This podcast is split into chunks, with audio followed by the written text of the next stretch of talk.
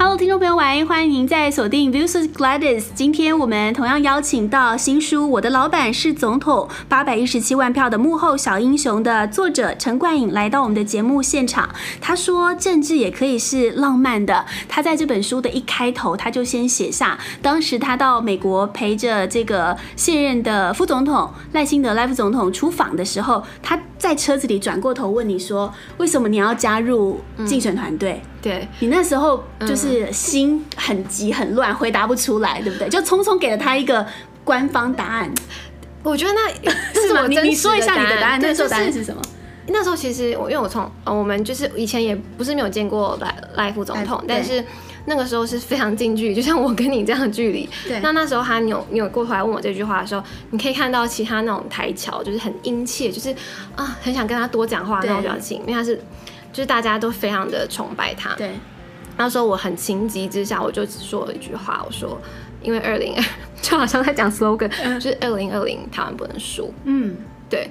那那个是我就是我真实的想法，就是那个时候亡国感在太强了。我不知道你记不记得，就是那时候当记者的时候，你就会想说：“天哪，那怎么办？”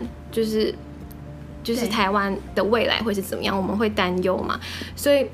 那个时候才会想要加入竞选竞选团队。嗯嗯，那你觉得要加入竞选团队，除了是一个这种使命啊，然后年轻人希望替台湾做一份心力，还有一个很重要的就是你希望可以看到自己能够改变什么，对不对？对，以前在当记者的时候，我们也是带，就是一定是带着满满腔热情、满腔热血去跑新闻，因为希望可以自己带来改变。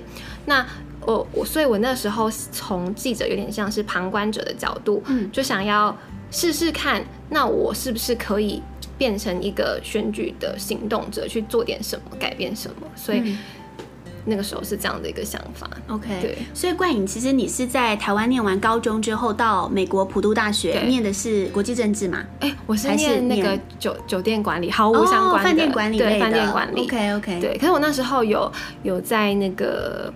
普渡的报社当那个记者，嗯，然后就写，那时候刚好川普上任嘛，然后就有写，呃，因为那时候刚好学校还有什么白人至上主义啊，然后很多什么游行，那时候就有跟着报道，就觉得哇。记者是一个好好好玩、好酷、好热血、好有理想的一个职业，嗯，所以回来台湾就想当记者这样子。对，然后你进入三立新闻网的时候，你就先跑政治线开始。但其实政治，坦白说，对你来讲也不陌生，对不对？因为家里爸爸的关系。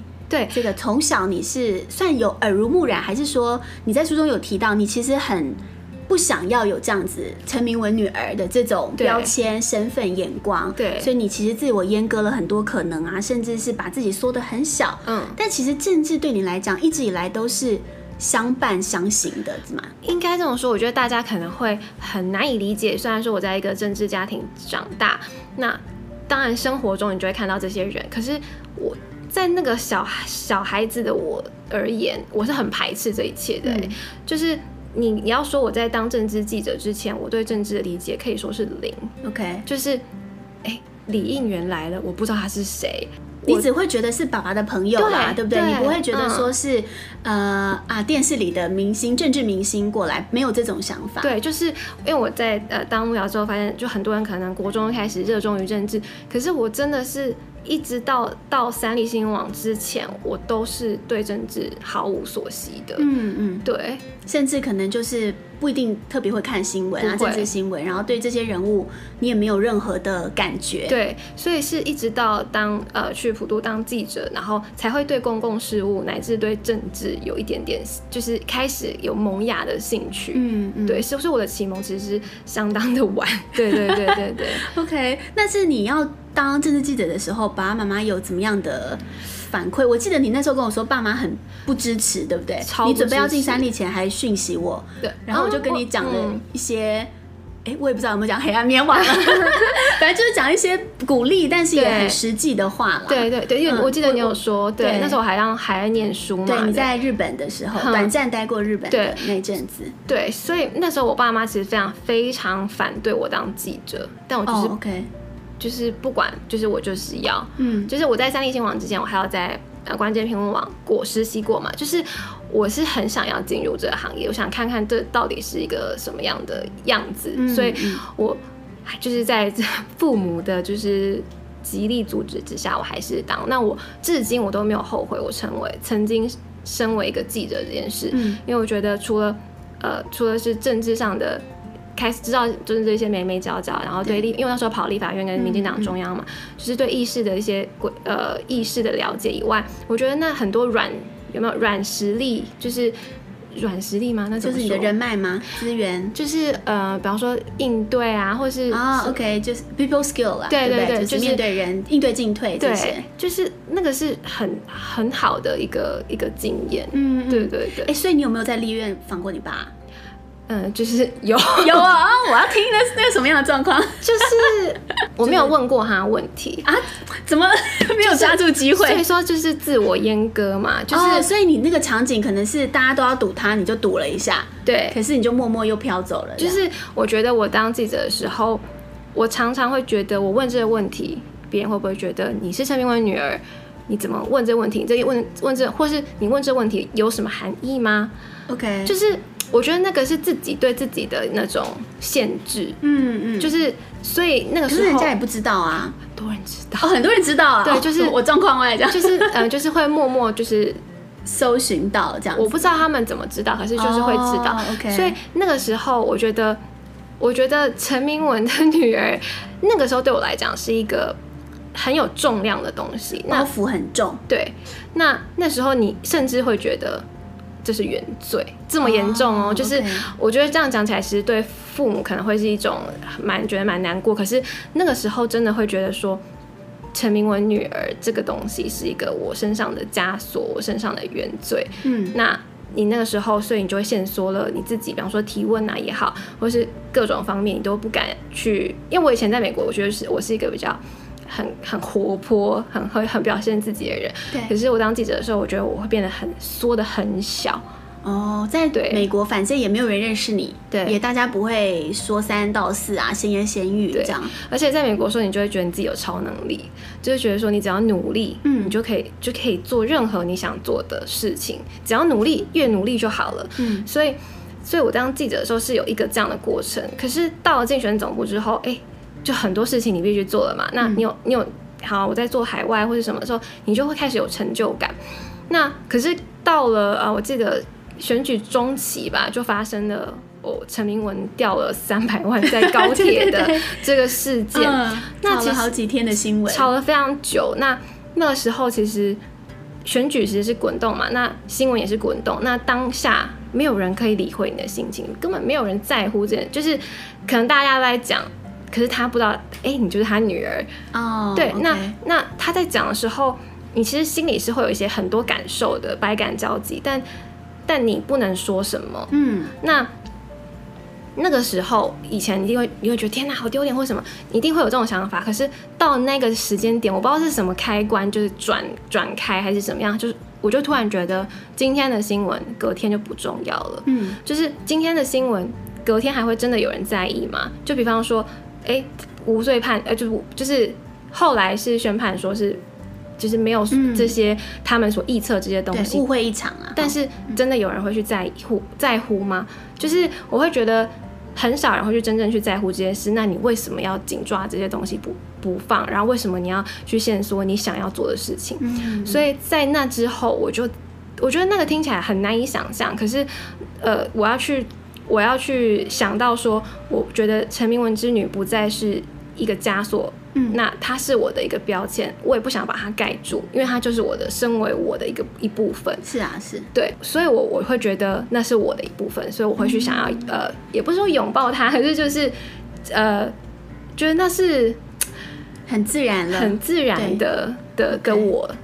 反而是到了真正加入党职，嗯、就是应该说在竞选总部啦，不是党职，在竞选总部工作，反而让你有新的理解。对，那不会人家觉得说，哎、欸，那你是不是跟爸爸有什么关系，所以进来工作？反而你没有这层考量或者是担心哦、喔。我我不知道，反而是在同一个圈子、欸。哎，对，就是我觉得可能是太忙了，大家也不会去特别那个呃，去特别去想，或是特别去问你。那可是我当下是有这个心境上的转折，那我觉得那是一个、嗯、一个收获。对，对，其实你说的很对，有些时候我们会。自以为大家都很在意我们，所以其实是把自己放得很大。对，殊不知人家才没空理你，对，对不对？没错，没错，就是 对啊，大家都有各自好忙的事情，啊、尤其是竞选倒数对啊的时候，怎么可能会又要去照顾这件事情？对，对啊，所以所以我觉得以对你说的没有错，就是以前就是会想很多，对，可是现在你就会觉得。这些都不重要，就是重要的是你想完成什么事情。嗯、所以我在书里面好像有说吧，就是正二代他不是原罪，他我们有灵魂也有思想，对，我们也有想要完成的理想。嗯、所以这是这是我的一个小的感小小的感悟啦。嗯、对啊，说到理想，你在书中就提到了一票音乐人，嗯，比较算是可能比如说灭火器乐团好了，一些独立的乐团，那个时候怎么会也想把这个面向写进来呢？我觉得，因为那时候像是大正啊、灭火器啊、大正啊、拍谢少年、大支，他们都有来呃我们的造势晚会啊、社群之夜来帮忙。然后我就是，其实为什么会想到这个，是因为我觉得我在拍海外影片的时候，我发现一件事，就是影片这个东西，我比方说我说，哎，就是我们有这个活动，你们要不要来参与的时候，他们可能会说我家。跟中国有一些事业。哦、oh，OK，反正就是会有各种顾虑，或者是说，哦，我是唱片公司的制作人，那我可能怕，就是你知道吗？影响到未来的发展啊，对，或者是我怕我影响到我的家人，对，就是我觉得以前我们都，呃，不是我们啊，就是可能我可能会一厢情愿说，天哪，你就是你不不敢说你支持，你就是一定怎样怎样，可是我觉得对于小人物。不管是对大人物也好，小人物也好，去真正的去表态，说我支持什么，是一件非常困难的事情，嗯、是一件很，我觉得很有勇气的事情。所以，当这些台面上的人愿意站出来讲，说我支持某个候选人的时候，我觉得那个精神是很令人敬佩的。嗯，所以当我看到，比方说灭火器、短笛、拍谢少年这些人都愿意站出来的时候，我觉得那是很有勇气的一件事。嗯，那我就会想知道你们为什么愿意。也在采访这些人的时候，我才发现，嗯，比方说拍谁少年好了，他们在做的很多事情是真的是在我的心中种下种子哎，就是我不知道说他们呃他们是全台语的的的的乐团嘛，对，比方说他们的音乐季还是山盟音乐季，他们的所有的摊位，嗯，都是用卖台湾啤酒、台湾火锅、台湾早餐，就是所有的。可以是台湾的，他们都用台湾的元素。然后他们的，比方说我们以前在路上看到槟榔摊，看到觉得很怂的那种绿色灯管，嗯嗯嗯，他把它做的很美，就是他们把我们觉得很台很丑的东西重新排组，重新去做一个诠释，让大家觉得很台还是可以很美。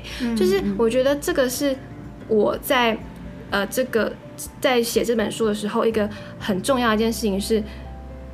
我居然看到这些人就是在为台湾做这件事，为什么我不知道？那我到底做了什么？嗯，所以我会觉得很感动。然后我希望我写下的这些人可以让更多人看到。嗯，我希望，呃，我觉得我写这本书也也有一个很大的初衷，是我希望更多年轻人看到之后会觉得参与，不管是公共事务还是参与政治，是一件还不错的事情。还蛮浪漫的一件事情，这样子，而且是可以真的从自己的领域，也许做出一些改变，对，或者是你相信某一件事情，这样子，对，嗯，提到这些音乐人，他们很多时候出席的场合，就是您刚刚提到的造势场合啊，选前之夜，甚至民进党这这算这几个月，就是大选之后吧，很常会用的社群之夜，对，我们还没刚刚没聊到这个空军的部分嘛，对，对不对？就是在网络上的操作，其实也是非常精细、很精密。的，甚至是有独立，比如说像现在赫敏，他的工作是要专门对社群的各种不同的新媒体。对这个部分的观察，你有看到了什么？我觉得超厉害的，就是嗯，其实空空军它有分成两个嘛，一个是社群，就是总统在选举里面呢、啊，就是总统本人的这个。这个呃的社群，那另外一个是所谓的制作中心，就是类似就是文宣制作中心，就是把这个事造起来的。嗯嗯，就是比方说我们饼干本身是好吃的，是这个产品的本身，那我们需要透过别人说，哎，饼干真的好好吃哦，你也去买吧。这是口耳相传，嗯、就是他这这这个是文宣制作中心在做的事情。对，嗯，甚至是要打击假新闻，对，就是呃立刻辟谣啊，政策沟通啊，政策说明，因为这回蔡总统要追求是连任嘛，对不对？对，所以有执政的，不管是优势还是挑战，对，政策都是很重要的。嗯，就是这一次我们有做很多图卡嘛，嗯、就是呃在还在假消息，我们知道有这些呃东西之前，我们可能就。就是把这些图卡让大家做一个澄清，让大家知道到底是怎么回事。嗯，对。那其实我觉得这一次空军 厉害的东西真的太多了耶！就是林鹤鸣的人物设定这个。这个篇章，我觉得他讲的非常好，就是所谓的总统限定的人物设定，嗯、就是什么什么是总统限定人物设定？就是之前总统的声声量其实是非常低的，嗯嗯，就是他曾经有一度输了三十趴吧，对对对，是非常低迷的。嗯、那他在习近平的告台湾同胞书的那个谈话之后，他的那个回应一开，那个回应开始，他的声量上升了。那这个就是林鹤明所说的，他说这是总统限定的，就是他的辣台妹的这种人呃人设，让人民众感到觉得觉得认认同，嗯，所以他们才会觉得哎、欸，他们要去支持，然后这时候声声量就开始上升，然后后来不是有跟许多人的合作，网络意见领袖的合作，对，那这也是就是我就那时候就问他说，那跟这些人你合作，你会不会有一些什么？顾虑啊，这样子，他就说，其实这些网络意见意见领袖都是代表每每一个社会缩影。那你身为总统，你应该就是要容纳从左至右的光谱的人。嗯、那你也可以走得很极端啊，就是哦，比方说只是很一直在吸某某一块。对。可是可是因为你是总统，所以你必须去容纳，你去了解这些人到底在想什么，嗯、所以你可能跟这些人有互动跟合作。这样子，对，所以真的是很不容易啦。打一场选战，你的观察就是从。方方面面，对，然后到包含后来的制作文宣，对，分秒必争，反应要很快。对，我觉得，呃，影片那个我觉得超厉害的，就是我印象特别深刻的是他们好像有做五支影片，那都是我觉得定调选举非常重要的影片。那其中一支，第一支是非常少人会去注意到的，是中华民国不分你我。嗯，就是你记得我们以前每次都是在吵省级啊、统独啊、对认同对这种嘛，对，嗯、可是。在那一支影片里面，他就有把很多，比方说，呃，我们的国旗的标志，在很多地方你都可以露出看到。那个时候就好像你，他就是这个影片就是在告诉大家说，这个国旗这个东西不是国民党才有的，嗯、就是不是你说的算算。中华民国的东西不会因为总统呃上任之后就消失。嗯，这个是在把我们的这个基础做一个论调。那在之后是谁才可以真正？保呃保护这个国家，真正做什么事情才是我们要讨论的。嗯、这个我们已经处理完了。那我觉得这个是我觉得蛮厉害的，就是那时候我听到的时候是觉得很厉害的。就是他做了这个基调之后，我们可以处理的是真正为台湾做什么的的的事情。等于说，先把蔡总统的一个痛点拿掉了啦，对，对对，就是最容易被攻击的那个。对，然后其实坦白说，也是跟国民党可能调性最不一样的，就先就先灭火了。对对对，然后之后才会有其他的就是分分众的这些影片这样。那我觉得那个是很厉害的，嗯、对对对。但是这些都是你后来在访问的时候才又回想起来的嘛？对，你当下其实可能没有。这么有感觉，对不对？因为每天都在忙工作啊什么的。对，每天都在。我们知道他们有出这些影片，那我们当然也觉得哇，很很棒。可是我们真的不知道，因为我后来一直问他们说：“你怎么知道要在这个时间点出这个影片啊？”就是事后看成功都很容易啦。对，可是当下的判断，对，你怎么你怎么知道这个时候你要放这个东西？那那时候他就呃，就是里面的的人就跟我说。时事，你跟着时事很重要。大家都说什么哦？那是因为香港怎么样子？嗯、可是你跟着时事，那你要怎么去真的打进？那为什么香港在做这些事情？为什么国民党就没有办法走进你的年轻人的心里呢？对，那你是你做了什么，或是你不做什么？嗯，这个是我觉得他们的判断是。我觉得从头到尾都应该回到回归到一一件事情，就是价值吧。对，就是你的价值到底可不可以吸引人？对，你刚刚提到的这个选战的时间点，我觉得最近八月十五号不是那个呃高雄市长补选吗？嗯、然后香港又在这两天发生这种很激烈的逮捕啊什么的行动，嗯嗯、结果那个陈其迈的阵营就发了一个广告，买下整版的嘛，你有看到那个对不对？K H 挺 H K，我就觉得哇，这真的是蛮聪明的。然后他的署名是。呃，高雄市民对不对？他也不是打出，没就是等于说通篇广告你看不到任何关于选举的号码，然后人像、头像什么都没有。可是就是一个很简洁有力的文案。嗯，就是我觉得他们在这方面的呃尝试跟创新是真的蛮厉害的。对对对。但是这个这个广告当然有负面的评价或什么的，嗯、但是我觉得嗯，就是。他们的其中观察到很多创意，这个东西是很很让人印象深刻的。嗯、那你在你们在竞选的期间，通常这种呃创意的发想都是怎么讨论来的？对，我觉得这个也蛮有趣，就是说，因为你知道选举就是刚刚提到就是滚动式，然后你你怎么知道你可以做这件事？对就是你怎么知道这个创意它不会？过多，或是对或是会不会造成反效果？嗯、因为你这个判断，对这个是很很很微妙的差别，可能是会造成极大的影响的。呃，里面这个 S 就告诉我说，他说这个都是他们年轻幕僚讨论来的。所以很有趣的地方是，他们的办公座位是没有像比方说哦，比方说主任办公室啊，嗯、或是主管办公室是有一个特别的区域的。他们所有人都是打平，所以。所有人他没有什么特别的阶级关系，就是你有什么想法，我们就去去去讨论，去分担这个风险。你们当你分担这个风险的时候，比方说你做你你说这个，你说 A 的想法，那可能 B 就会觉得说你这样不行，你这样可能会怎么样？这样、嗯、就是他是在一个完全舒适的状况下，他可以去讨论这件事情的。Oh, OK OK，对，那每个人肯定又代表了不同的。不同的温层，对对不对？所以大家已经有基本的一个讨论了，对，所以他就不会有上对下那种关系，嗯、是哦，不行，你一定要采取我的这种想，就不会有这样的状况。那他们也有一个呃一个其中的一个大人去把关这些，所以年轻人他们去尽量做他们想要发挥创意的地方，嗯、那大人他们可能就是所就所谓的主管，他们可能就是做最后的。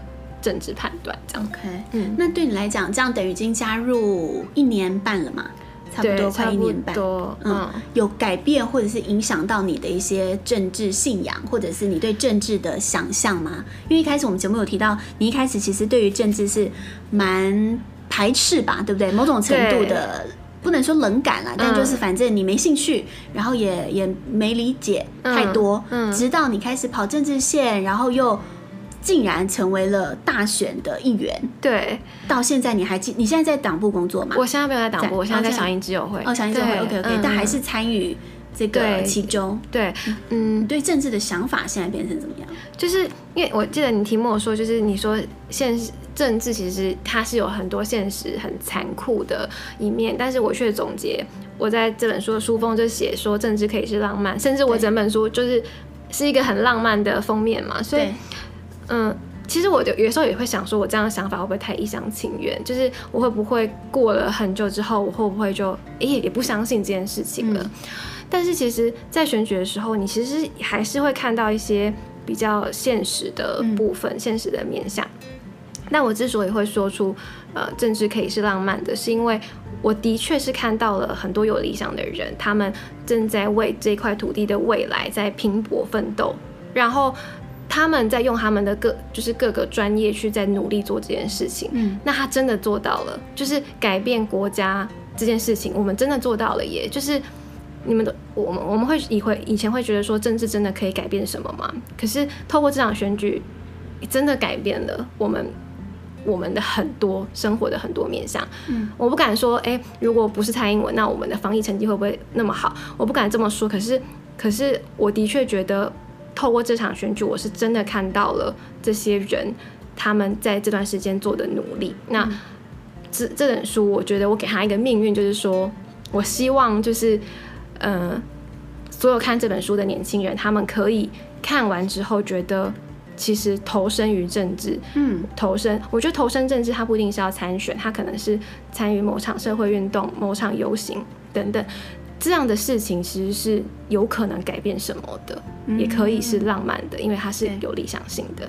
确实，就是在不同面向，可能哪怕大家的意识形态不一样，或者是说相信的事情不一样，但有一个共同的点，就是希望为这片土地做事，然后是爱台湾的心。对，嗯，对，这个真的是很很不容易啦，因为其实几百个人嘛，嗯、对不对？整个团队，对。我觉得我不敢说所有人都是这样，但是我看到，我真的是亲眼看到这些人，真的是，比方说我受访这些人，他讲的话应该不会是假的吧？就是对我来讲，他们讲的话是有血有肉，很真实的，然后真的是有触动到我的，所以我希望，呃，这本书的内这些这本书的内容是真的有感到感动到我，然后有在我心中种下种子，而且这个种子是。呃，我以前可能对台湾的很多事情没有这么熟悉，嗯、也没有真的为台湾做过什么什么。而惭愧，而想要去做什么的这种种子，那我希望这个种子可以传达给看这本书的所有读者。嗯、对、嗯、我觉得，如果大家有买到这本书的话，你会发现它的文笔是很真实的。至少对我来讲，不管是不是刚刚那个冠有提到说真的还是假的，至少你是相信这件事情。嗯、而且在这个时间点出了这本书，等于是一个历史记录，嗯，让大家看到说哦，原来在二零二零年那一年的选举曾经是这样子打仗打出来的，嗯、然后每一个。面向每一个人，他们呃做了什么样的事情，然后可能就真的改变了后面的，就像个齿轮啦，就驱动了不同的力量。嗯、对，对，这本书你爸有看吗？我爸有，他不看书的，但是他就是有看了几个章节。对，嗯、对，对，对，他有没有特别跟你说什么 feedback？还是？他说：“他说出这本书是一件很好的事情，但是呃，文笔待加强，真的好严格哦。他是一个很严格的爸爸，对，嗯，但很不容易。这本书你还邀请到了总统帮你写了一个推荐序，对，我觉得，然后还有洪耀福前秘书长也写了推荐序，对，导读这样子，他们写的很好，我很感动。嗯、对，他说，呃，总统好像有说，历史是集体人创造的，众人创造的集体意志，是觉得就是很符合这本书所想。”说的跟记录的这样，哇，所以有放下心中一块大石嘛？这个书出了之后，嗯，有，嗯，有，有，有，有，有，有放下一个大石，还是要还是觉得哪里可以再改进的，是不是？嗯，就是我觉得它已经是此刻的的最好的最好的样子。那。对，希望之后还可以朝这个写作的方向继续前进。对啊，对大家如果对这个书有兴趣，它是叫做《我的老板是总统》，八百一十七万票的幕后小英雄，天下文化出版的新书，八月才刚刚上市。嗯，七月三十一号，七月三十一号刚刚上市，嗯、然后现在已经是热门的畅销书。大家如果对于政治有兴趣，甚至只是想要了解一场选战要怎么打，那这本书一定是你一个很好的。政治入门书吧，我可以这样讲。谢谢冠颖今天来到我们的现场。谢谢这个每周三到每周日，Vox Claris 在各大 Podcast 平台都有上架。如果好听，如果喜欢收听我们的节目，欢迎来留言，甚至是帮我们打新评价。我们节目下次见，拜拜。